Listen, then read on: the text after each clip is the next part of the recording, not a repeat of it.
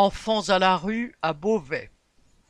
Le 21 novembre, à Beauvais, la Journée internationale des droits de l'enfant était l'occasion d'un rassemblement organisé par Solidarité Migrants Oise, au cours duquel on a pu entendre plusieurs témoignages.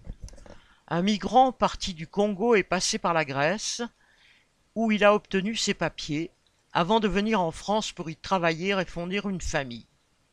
Il fait l'objet d'une OQTF, obligation de quitter le territoire français, car les papiers de régularisation grecs ne passaient pas la frontière.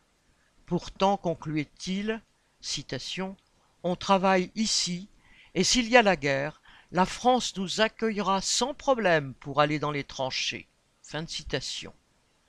Une jeune fille qui était hébergée dans un foyer géré par l'ASE, Aide sociale à l'enfance, majeure depuis juillet, en a été chassée en application de la loi.